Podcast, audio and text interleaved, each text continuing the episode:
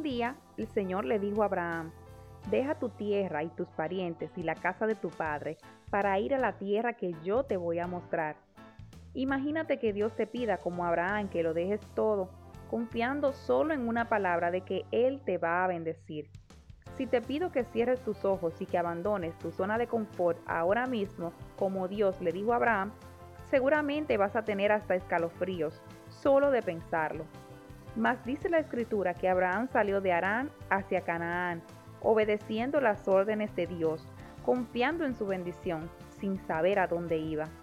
Génesis 12:7 Allí el Señor se le apareció y le dijo, Esta tierra se la voy a dar a tu descendencia. Entonces Abraham construyó un altar en honor del Señor, porque allí se le había aparecido. Quizás hoy Dios te está pidiendo que abandones tu tierra y tu parentela, que abandones el confort para poder ver la manifestación de su poder. Te habla Ray Fabián y esto es Voz que Clama.